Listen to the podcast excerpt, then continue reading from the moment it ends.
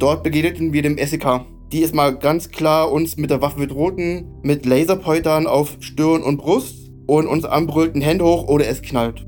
Und nach dieser Schalte kam dann jemand auf uns zu, der vermummt war und sagte uns, ihr verschwindet jetzt hier besser, danach können wir auch für eure Sicherheit nicht mehr garantieren. Und als wir wussten, Manni, die Maus ist draußen auf der Straße, auf dem Scheiterhaufen sozusagen, mhm. Wussten wir, die waren in der Filiale. Ich habe schon wirklich viele krasse Einsätze erlebt, die ich nie vergessen werde, aber das in Hamburg war einzigartig. Viele Leute haben geblutet und in einem Moment, als alle quasi vorbei war, ein Polizist scheinbar hatte nicht genug und in einem Moment er hat mich getroffen und mein Bein gebrochen. Wir kommen ja bestimmt gleich wieder raus oder bald, wenn sich alles geklärt hat. Ja, aber nichts, also nichts hat sich geklärt. Plünderungen, brennende Autos, heftige Gewalteskalation zwischen Polizei und Demonstrierenden. Die Bilder von den Ausschreitungen beim G20-Gipfel in Hamburg im Juli 2017 gingen um die Welt.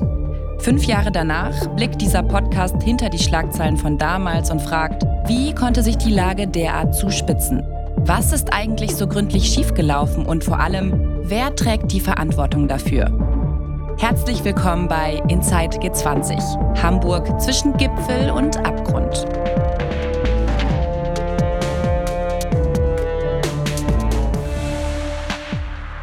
Moin, willkommen zurück. Da wir den Geschehnissen des G20-Gipfels in diesem Podcast chronologisch auf den Grund gehen, hier nochmal der Hinweis. Solltet ihr die ersten drei Folgen bisher noch nicht angehört haben, dann holt das jetzt am besten nach und steigt bei Folge 1 ein. Nach der letzten Episode denkt ihr vielleicht, das Chaos der Welcome to Hell Demo am Donnerstag vor dem offiziellen Gipfelbeginn, das ist doch eigentlich gar nicht mehr zu übertreffen. Doch während des Gipfels am 7. und 8. Juli 2017, am Freitag und Samstag, geht die Eskalation weiter. Was an diesen beiden Tagen passiert ist, das schauen wir uns in dieser Folge genauer an.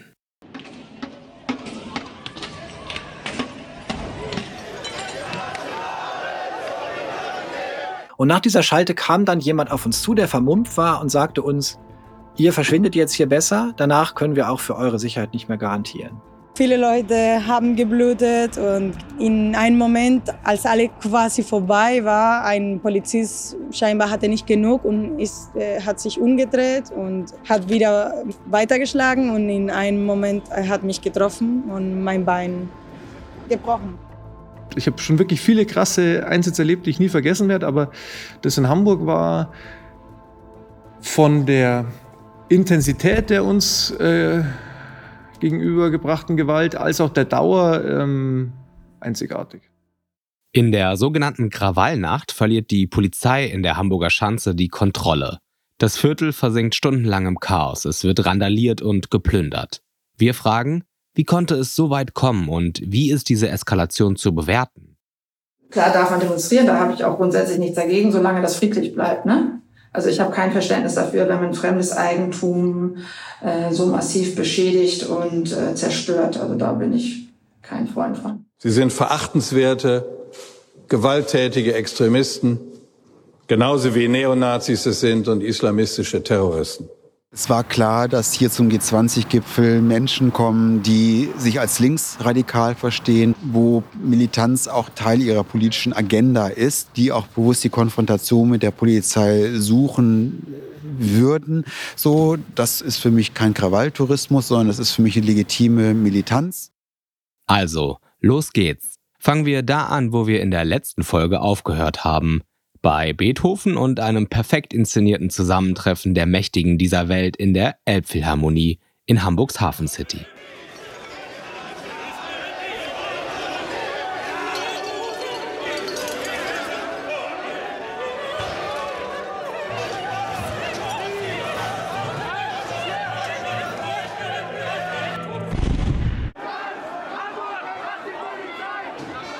Es ist Freitagabend, der 7. Juli 2017.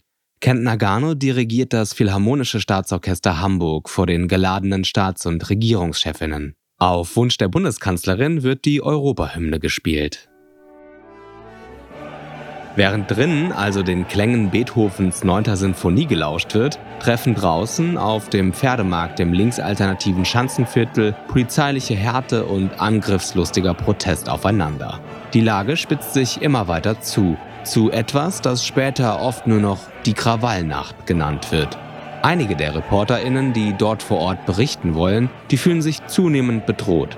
So auch der NDR-Journalist Björn Staschen, den ihr ja schon aus den ersten Folgen kennt. Und dieser Freitagabend war der einzige Moment in meinem bisherigen Berufsleben, bei dem ich mich nicht mehr wohlgefühlt habe. Wir haben, nachdem die Polizei im Schanzenviertel die Kontrolle verloren hat, am Fußende des Schulterblatts, äh, Ecke Schanzenstraße, mit unserem Team, mit zwei Sicherheitskräften gestanden und berichtet. Ich erinnere mich an eine Schalte, ähm, ich glaube gegen 19, 20 Uhr. Und nach dieser Schalte kam dann jemand auf uns zu, der vermummt war und sagte uns, ihr verschwindet jetzt hier besser, danach können wir auch für eure Sicherheit nicht mehr garantieren. In den darauffolgenden Stunden kommt es in der Schanze vermehrt zu Auseinandersetzungen und Straßenschlachten. Gewalt und Eskalation auf beiden Seiten. Auch Bernd Bürger, Polizist aus Bayern, war am Freitagabend vor Ort in der Schanze, wo es am Abend noch zu Plünderungen kommen wird. Aber dann spätestens, sag ich mal, am Freitag, wo wir wirklich dann selber immer im Brennpunkt waren, dann irgendwann verstehst du also tatsächlich als Polizist die Welt nicht mehr, weil du denkst, das gibt's doch nicht. Wo, wo kommen diese ganzen vielen Menschen her, die uns wirklich an die Wäsche wollen? Das war ja jetzt nicht so, wie, sag ich mal, normaler Demonstrationseinsatz, wo du weißt, du hast verschiedene Lager, die mögen sich nicht und du versuchst halt irgendwie, ähm, ich sage mal salopp gesagt, die Welt zu retten. Also, dass die halt nicht aufeinander stoßen, sondern dass das irgendwie jeder friedlich seine Sachen demonstrieren kann und die Sachen zum Ausdruck bringen kann, die ihm wichtig sind. Aber da hat man dann irgendwann schon den Eindruck gehabt, irgendwie ist das alle gegen uns. Das war jetzt nicht mehr so dieses übliche, ich, ich sag mal, das USK, das sind Spezialkräfte. Also wir sind für solche Lagen trainiert, wir sind ausgebildet. Du setzt dich gedanklich mit sowas auseinander. Und obwohl ich insgesamt in meiner Karriere zwölf Jahre beim USK war, in verschiedensten Funktionen, habe ich sowas in der Art noch nicht erlebt. Ich habe schon wirklich viele krasse Einsätze erlebt, die ich nie vergessen werde, aber das in Hamburg war von der Intensität der uns gegenübergebrachten Gewalt als auch der Dauer ähm, einzigartig. Wenig überraschend geht die Wahrnehmung von Polizistinnen und Demonstrierenden auch an diesem Abend ziemlich auseinander. In einem Punkt sind sich aber wohl alle einig. Die Lage läuft aus dem Ruder. Direkt involvierte Menschen zu finden, die mit uns offen über die darauffolgenden Stunden sprechen wollen, war leider sehr schwierig. Aber unser Redaktionsteam ist schließlich auf Felix gestoßen und der hat uns von seinen Erlebnissen erzählt. Seinen Namen haben wir geändert, er will anonym bleiben. Felix kommt aus dem Hamburger Umland. Am Freitagabend schaut er aus Interesse in der Schanze vorbei, einfach um zu sehen, wie sich die Lage dort entwickelt, so erzählt er es uns. Wo er am Ende des Tages landen wird, hätte er selbst nicht gedacht. In der Gefangenensammelstelle im Hamburger Stadtteil Harburg eigens für G20 eingerichtet. Wer während des Gipfels festgenommen wird, landet hier, auf dem Gelände eines ehemaligen Lebensmittelgroßmarkts. Naja, wir sind ausgestiegen, ähm, sind dann direkt auf die Schanze gegangen und haben erstmal vom Weiten gesehen, wie es gebrannt hat. Also wir haben einfach nur Feuer gesehen. Ich glaube, das war direkt auf dem Schulterblatt, wenn ich mich nicht irre. Mülltonnen haben gebrannt, Leute sind, haben Böller in die Mengen geworfen, vermummte Leute sind rumgerannt, haben uns irgendwelches Obst, weiß ich noch, Gemüse und sonstigen Scheiß angeboten, also auch Alkoholflaschen, alles was dazugehört. Und ja, wir waren irgendwie nur verdutzt und haben gefragt, Jungs, woher habt ihr den ganzen Kram? Ja, hier vorne, wir haben den Rewe geplündert. Okay, ja, nee, vielen Dank, so wollen wir nicht. Also wir wollen damit nichts zu tun haben. Klingt jetzt dumm, aber einfach nur Touristen, die uns das halt angucken wollten, was los ist. Ähm, ja, dann wurde es halt immer später und später. Die Situation wurde gefühlt immer verschärfter. Helikopter waren über uns, sind äh, ja über unsere Köpfe hinweggeflogen. Gebrannt hat's gefühlt durchgehend. Also immer hatte irgendeine Mülltonne gebrannt oder sonst irgendwas. Ja, dann wurde uns das dann aber auch zu wild. Dann wollten wir uns auf den Weg nach Hause machen, sind dort aber leider nie angekommen.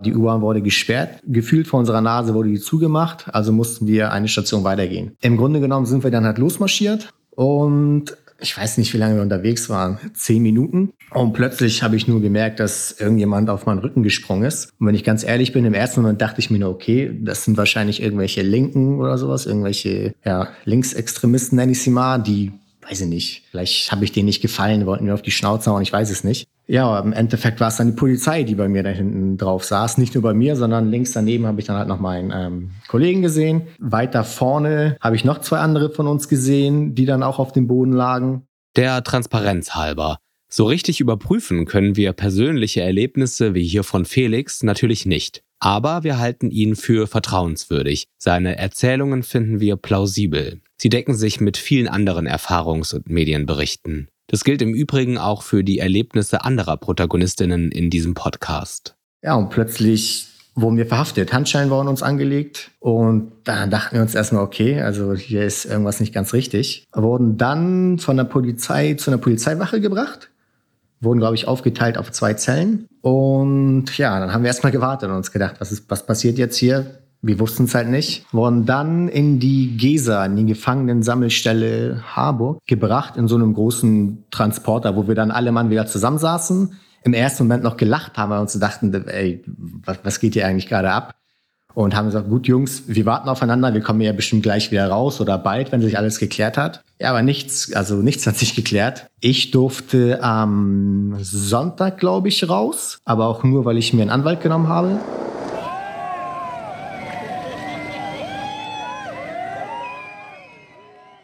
Während Felix das Schanzenviertel in Richtung G20-Gefängnis verlässt, läuft dort die Situation immer weiter aus dem Ruder.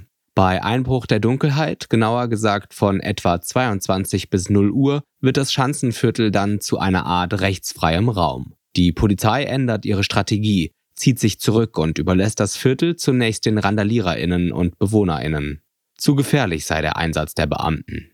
Als Grund für den Rückzug nennt die Hamburger Polizei später einen angeblichen Hinterhalt.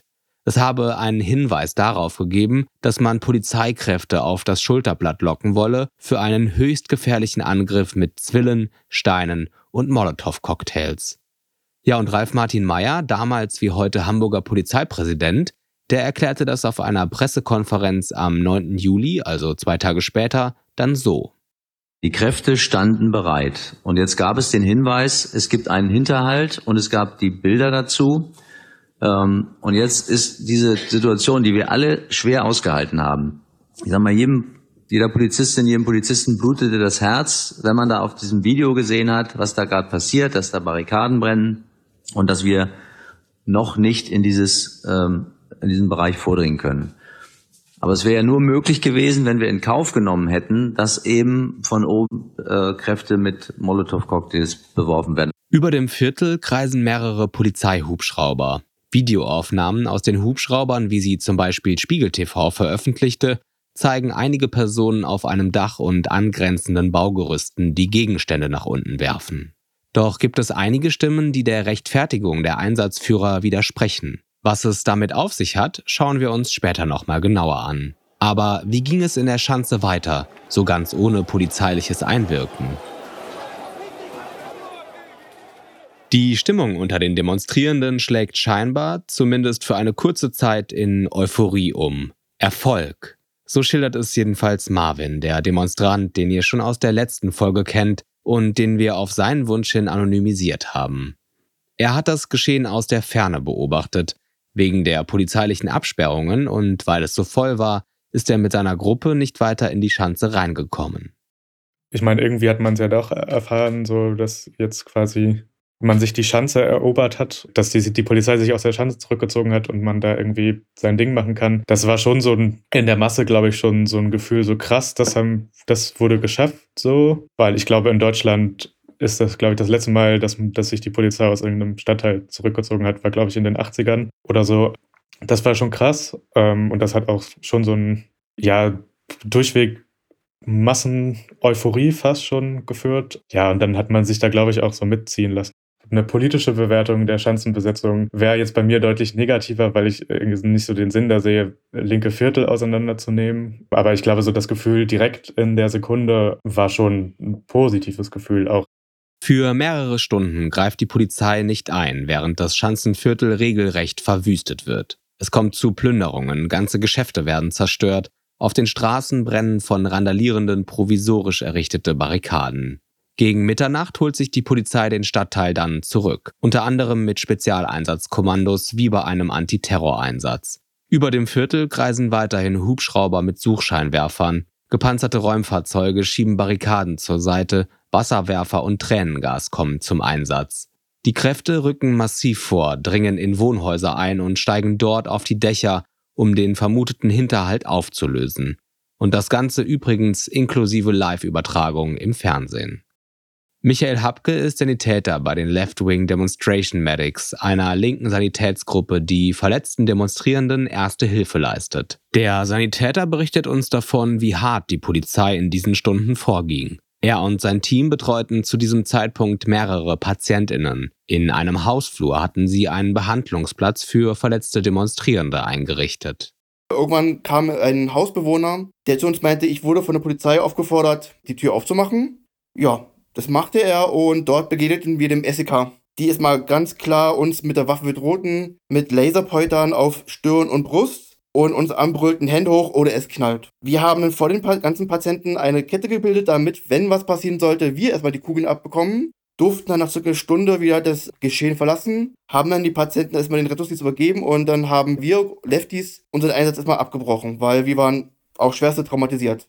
Wie schon mehrfach erwähnt, haben wir für diesen Podcast versucht, mit der Hamburger Polizei ins Gespräch zu kommen. Auch zu diesem Einsatz in der sogenannten Krawallnacht hatten wir Fragen. Antworten haben wir darauf leider nicht bekommen. Ansprechpartner stünden uns nicht zur Verfügung, hieß es nur. Was wir aber haben, das sind die Aussagen der Polizei von Pressekonferenzen und aus der späteren Aufarbeitung. Etwa bei der Pressekonferenz zwei Tage später, über die ich vorhin schon gesprochen habe. Dort wurde die Härte des Einsatzes ja mit dem Auflösen eines mutmaßlichen Hinterhalts begründet. Ihr erinnert euch, es habe Hinweise gegeben, dass Polizistinnen massiv mit Steinen und Molotow-Cocktails angegriffen werden sollen. Also es gab Erkenntnisse auf diesen Hinterhalt und wir haben ihn an einer Stelle optisch dargelegt und es gab weitere Erkenntnisse auf einen Hinterhalt und das hat zu diesen, ist jetzt Taktik, kann jetzt vielleicht zu einem konzertierten Einsatz geführt, erstmal oben für Sicherheit zu sorgen und dann äh, so reinzugehen, dass man die Situation auch tatsächlich beherrschen kann. Das war nochmal Polizeipräsident Ralf Martin Mayer auf eben jener Pressekonferenz. Zwischen zwei und drei Uhr nachts scheint sich die Lage dann langsam zu beruhigen. Was zurückbleibt, ist ein Bild der Zerstörung und entfesselter Gewalt. Auf den Straßen die verkohlten Überreste von Barrikaden, herausgerissene Pflastersteine, eingeschlagene Fensterscheiben. Und über den Dächern noch immer ein kreisender Hubschrauber. Sonnenaufgang am 8. Juli 2017, dem Samstag des G20-Wochenendes. Tag 1 nach den Krawallen im Schanzenviertel und Tag 2 des offiziellen Gipfels. Die ersten Aufräumarbeiten starten, an denen sich viele HamburgerInnen solidarisch beteiligen. Und auch die S- und U-Bahnen, die zuvor ihren Verkehr eingestellt hatten, fahren so langsam wieder normal.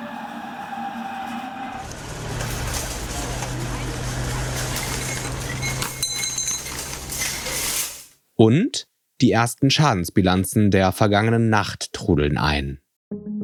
Laut Polizeiangaben sollen sich rund 1500 militante G20-GegnerInnen in dem Viertel aufgehalten haben. Darüber hinaus viele Schaulustige und Anwohnende. Die Feuerwehr musste mehr als 200 Mal ausrücken. Es seien 70 kleinere und größere Feuer gelöscht worden. 126 Rettungsdiensteinsätze habe es gegeben. Die gesamte Zahl der Verletzten könne noch nicht beziffert werden. Die Polizei beklage etwa 200 verletzte Beamtinnen. Die Zahl werde aller Voraussicht nach aber noch steigen. Wie der Spiegel berichtet, konnten zunächst weder Polizei noch Feuerwehr Angaben zur Zahl der verletzten Demonstrierenden machen. Ein Feuerwehrsprecher habe gesagt, die Autonomen seien in vielen Fällen nicht auf fremde Hilfe angewiesen, weil sie eigene SanitäterInnen dabei hatten. Eine Vielzahl politischer Stimmen verurteilt die in Teilen sehr gewalttätigen Ausschreitungen der vergangenen Tage hart. Der damalige CDU-Innenminister Thomas de Maizière sagte in einer Pressekonferenz, Sie sind verachtenswerte, gewalttätige Extremisten, genauso wie Neonazis es sind und islamistische Terroristen. Und Jens Spahn, damals parlamentarischer Staatssekretär im Finanzministerium, schrieb auf Facebook, diese vermummten Linksfaschisten zerstören die Autos von Familien, Azubis, Bürgern. Sie verletzen Menschen und skandieren Hass. Und zur Belohnung gibt es Applaus von den Linken und eine verständnisvolle Berichterstattung im öffentlich-rechtlichen. Und auch die Hamburger Grünen, die den Gipfel als Teil des rot-grünen Senats mittragen, verurteilen die Gewaltexzesse.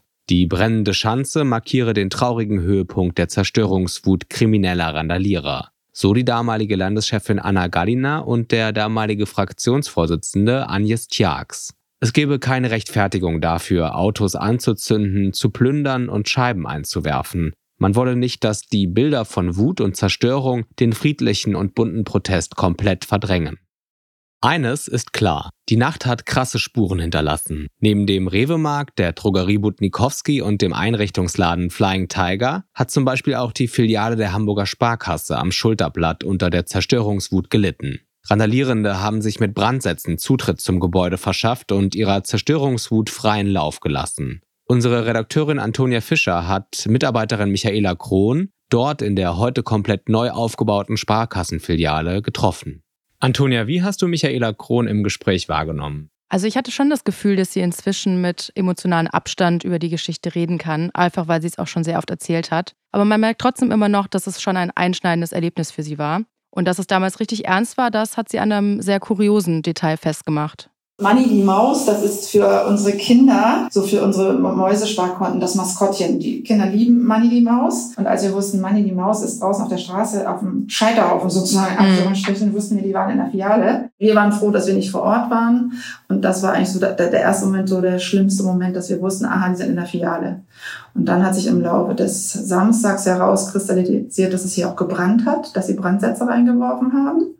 Was hat Michaela Krohn dir vom Ausmaß der Zerstörung erzählt? Welche Schäden haben sie und ihr Team vorgefunden?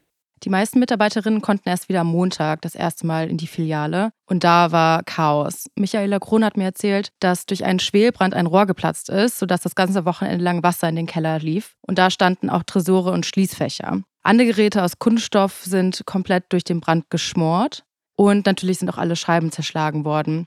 Sie sagt, das war ein echt furchtbarer Anblick. Ich wollte dann einfach nochmal wissen, welche Gefühle sie damals gegenüber den Demonstrierenden hatte. Klar darf man demonstrieren, da habe ich auch grundsätzlich nichts dagegen, solange das friedlich bleibt. Ne? Also ich habe kein Verständnis dafür, wenn man fremdes Eigentum äh, so massiv beschädigt und äh, zerstört. Also da bin ich kein Freund von. Mit diesen Gedanken ist Michaela Krohn nicht alleine. Auch linke MitorganisatorInnen der Demonstrationen lehnen manche der geschehenen Vorfälle ab. Zum Beispiel auch Andreas Blechschmidt von der Roten Flora, der ja auch die Welcome to Hell Demo angemeldet hatte. Ihr kennt ihn aus den letzten Folgen. Wir haben uns mit ihm nochmal auf dem Schulterblatt getroffen, also quasi dem Mittelpunkt der Sternschanze, dem Ort des Geschehens, um über die sogenannte Krawallnacht vom 7. Juli zu sprechen. Er erzählte uns davon, wie damals in der Roten Flora überlegt wurde, ob man angesichts der Gewaltexzesse irgendwie intervenieren sollte. Also wir haben natürlich in der Flora auch geredet, was wir mit dieser Situation hier anfangen und ob wir in irgendeiner Form äh, eben da auch versuchen wollen zu intervenieren. Wir haben das am Ende verworfen, weil wir auch gesagt haben, das ist, hat hier eine Dynamik, die können wir überhaupt nicht beeinflussen um so einen Laden wie Flying Tigers war es uns jetzt nicht so besonders schade und man kann auch einen Apple Store plündern, so das ist für uns auch in Ordnung gewesen so. Ähm, aber ich finde auch ein Riot und auch Plünderungen sollten einer minimalen Moral folgen und das sahen wir nicht an allen Punkten noch sichergestellt, dass das hier an dem Abend klar war, was geht und was nicht geht.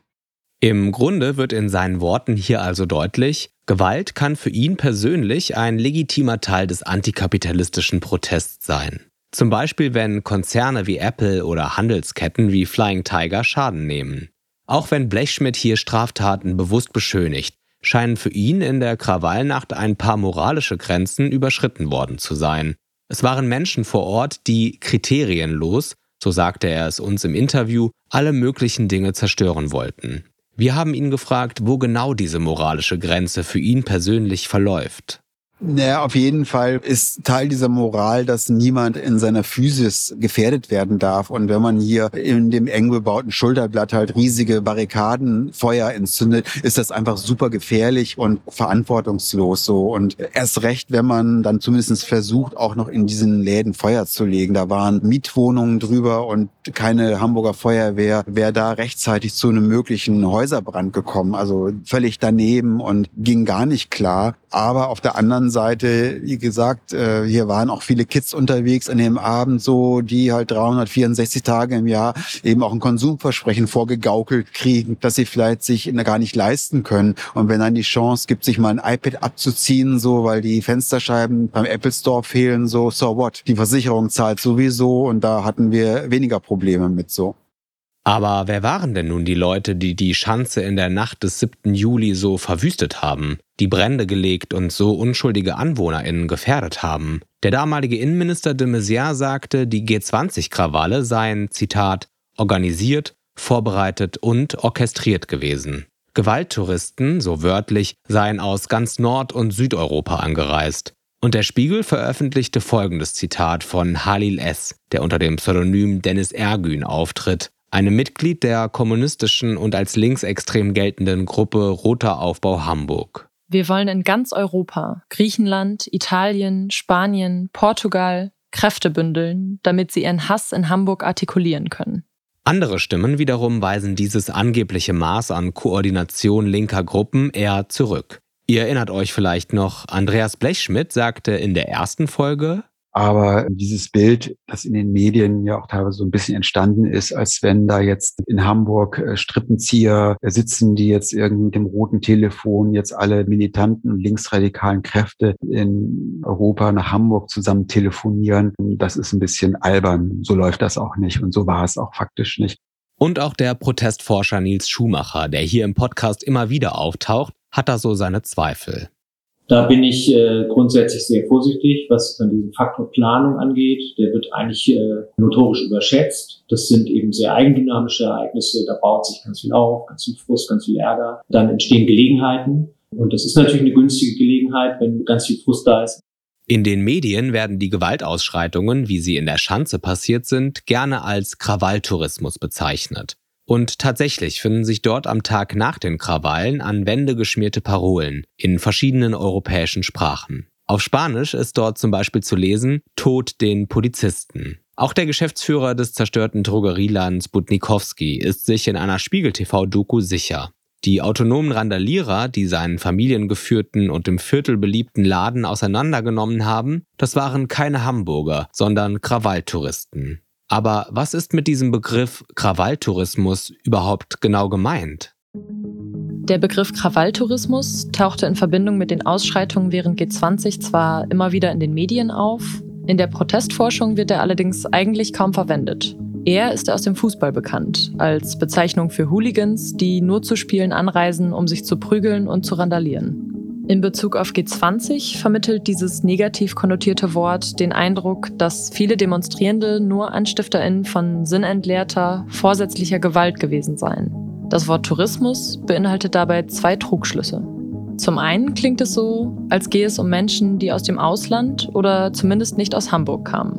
Dabei hat die Polizei während G20 hauptsächlich Deutsche festgenommen. Bei der Krawallnacht in der Schanze am Abend des 7. Juli wird zwar davon ausgegangen, dass Menschen dazu stießen, die einfach nur auf Randale aus waren, doch kamen viele von ihnen aus Norddeutschland und waren somit keine TouristInnen. Der Begriff ist für die Geschehnisse dieser Nacht also irreführend. Zum anderen schwingt beim Wort Tourismus mit, Krawalle auf Protesten seien sicher plan oder vorhersehbar. Doch entsteht eine solche Gewalt, das zeigt die Protestforschung, eher aus der Dynamik vor Ort heraus, die sich zwischen mehreren Seiten entwickelt. Es stimmt, dass zum G20-Gipfel AktivistInnen und Demonstrierende kamen, die bereit waren, Gewalt einzusetzen oder sogar zu initiieren. Entscheidend war in den meisten Fällen dennoch die politische Überzeugung. Der Begriff Krawalltourismus hingegen rückt die Motivation der Person und den politischen Gehalt der Handlung in den Hintergrund. Von außen ist schwer zu beurteilen, inwieweit die Zerstörungen in der sogenannten Krawallnacht geplant oder politisch motiviert waren. Unterschiedliche AkteurInnen haben dazu unterschiedliche Meinungen. Das zeigt ja auch dieser Podcast.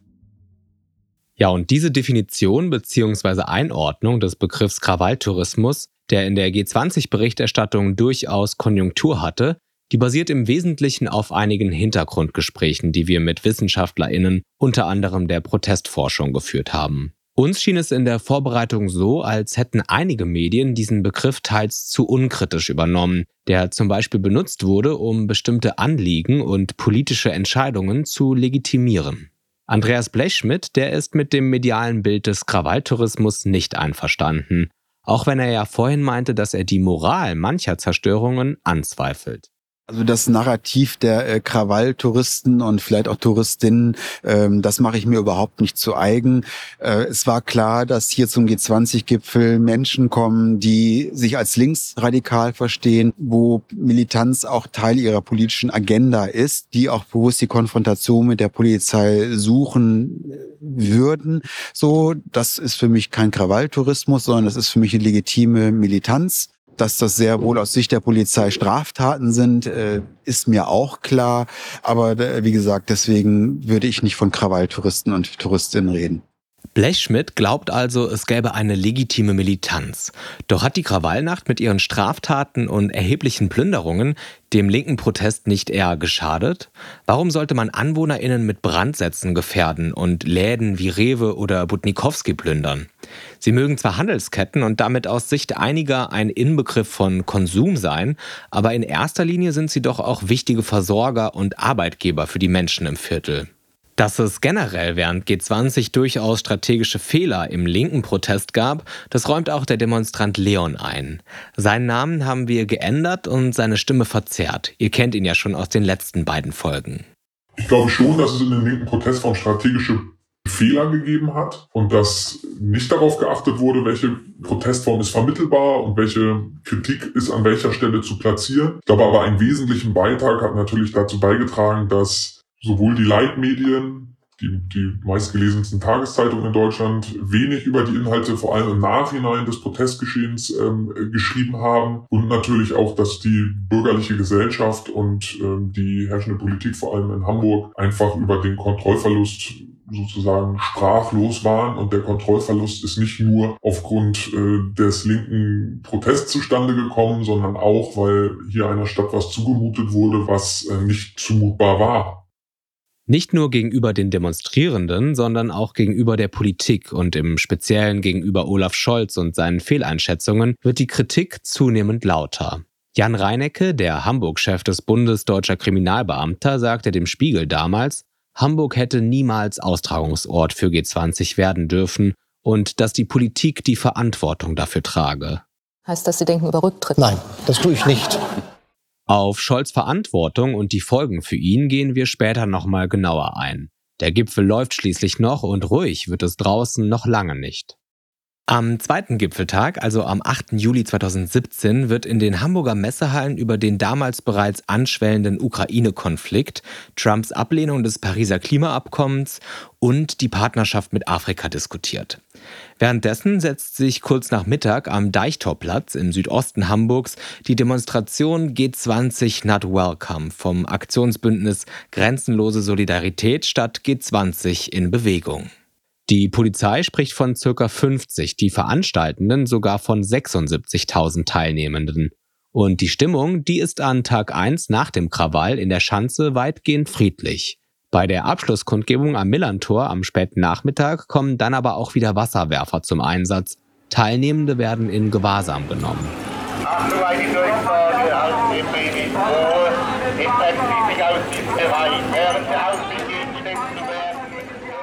Auch im Schanzenviertel wird es schon wieder wilder. Auf dem Schulterblatt und in den umliegenden Straßen sind sehr, sehr viele Menschen unterwegs und die Polizeipräsenz, die ist erneut enorm. Es wird randaliert und mit Pflastersteinen geworfen und die Polizei setzt erneut auf Wasserwerfer und kesselt Demonstrierende ein.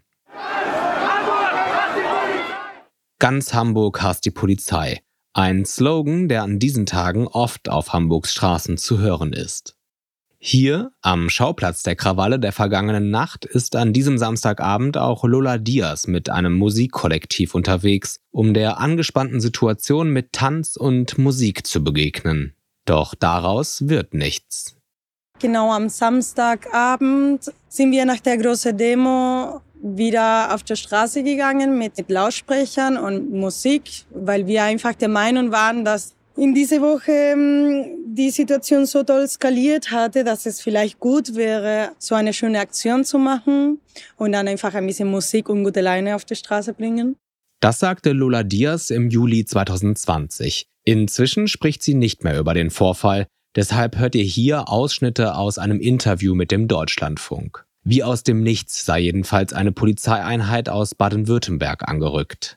Sie sind direkt zu uns gekommen und haben einfach uns ganz toll zusammengeschlagen und die Soundsystem auseinandergeschlagen und kaputt gehauen und viele Leute haben geblutet und in einem Moment, als alle quasi vorbei war, ein Polizist scheinbar hatte nicht genug und ist, äh, hat sich umgedreht und hat wieder weitergeschlagen und in einem Moment hat mich getroffen und mein Bein gebrochen. Ja.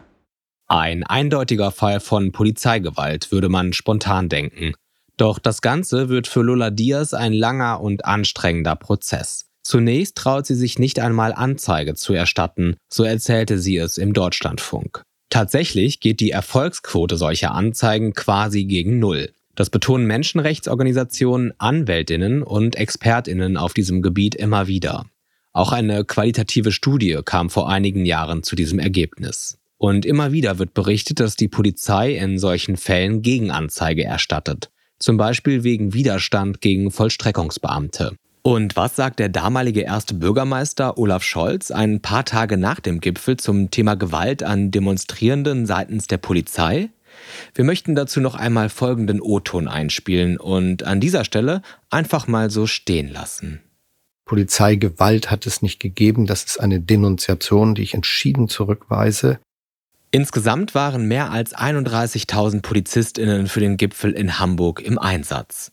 Und wofür das Ganze? Was kam denn nun eigentlich raus beim Gipfeltreffen? Zu welchen Ergebnissen kamen die Staats- und Regierungschefinnen? Nun, nichts sonderlich Konkretes wurde verabschiedet. Das gemeinsame Abschlusspapier, das rechtlich nicht bindend ist, blieb insgesamt ziemlich vage. Es wurde schon als Erfolg angesehen, dass überhaupt eines zustande kam. Besonders beim Thema Klimaschutz wurde die Uneinigkeit, in diesem Fall zwischen den USA und dem Rest, deutlich. 19 der 20 G20-Mitglieder bekannten sich in dem Abschlusskommuniqué ausdrücklich zum Pariser Klimaabkommen. Nur Trump war strikt dagegen. Hat sich das also gelohnt? So viel Chaos, so viel Trauma und so viel Konflikt für dieses eine Papier? Wir können also festhalten, in der sogenannten Krawallnacht standen sich im Schanzenviertel zerstörerischer Protest und extreme polizeiliche Härte gegenüber. Die Grenzen zwischen politischer Wut und sinnentleertem Krawall sind in dieser Nacht verschwommen. Ebenso aber auch die Grenzen zwischen legitimen polizeilichen Maßnahmen und übertrieben wirkenden Eingriffen. Ein absoluter Ausnahmezustand, ein Chaos, das sich auch rückblickend nur schwer orten lässt und das vielen Menschen als Gipfel der Eskalation in Erinnerung geblieben ist. In den nächsten beiden Episoden geht es um die Folgen der Gipfeltage. Wie ging es mit den geschädigten oder verurteilten Demonstrierenden weiter? Waren die Gerichtsprozesse fair oder vielleicht sogar politisch gefärbt? Welche Entscheidungen der Polizei waren gerechtfertigt und welche nicht? Und wer ist verantwortlich für all das, was geschehen ist? Mit dieser Nacht war eine kritische Öffentlichkeit weg. Demnach blieb mir nur die Möglichkeit, lange Zeit ähm, darüber nicht zu sprechen und sie dann doch meine Tür eintreten und mir mit Maschinengewehren morgens sagen, dass sie mich gefunden haben. Eine offene Frage ist mit Sicherheit, woran hat die Polizei geglaubt? Was hat die Polizei gewusst? Und was hat die Polizei zu wissen geglaubt? Und so endet Folge 4 von Inside G20. Vielen Dank fürs Zuhören und allen, die an diesem Podcast mitwirken. Bis zum nächsten Mal. Macht's gut.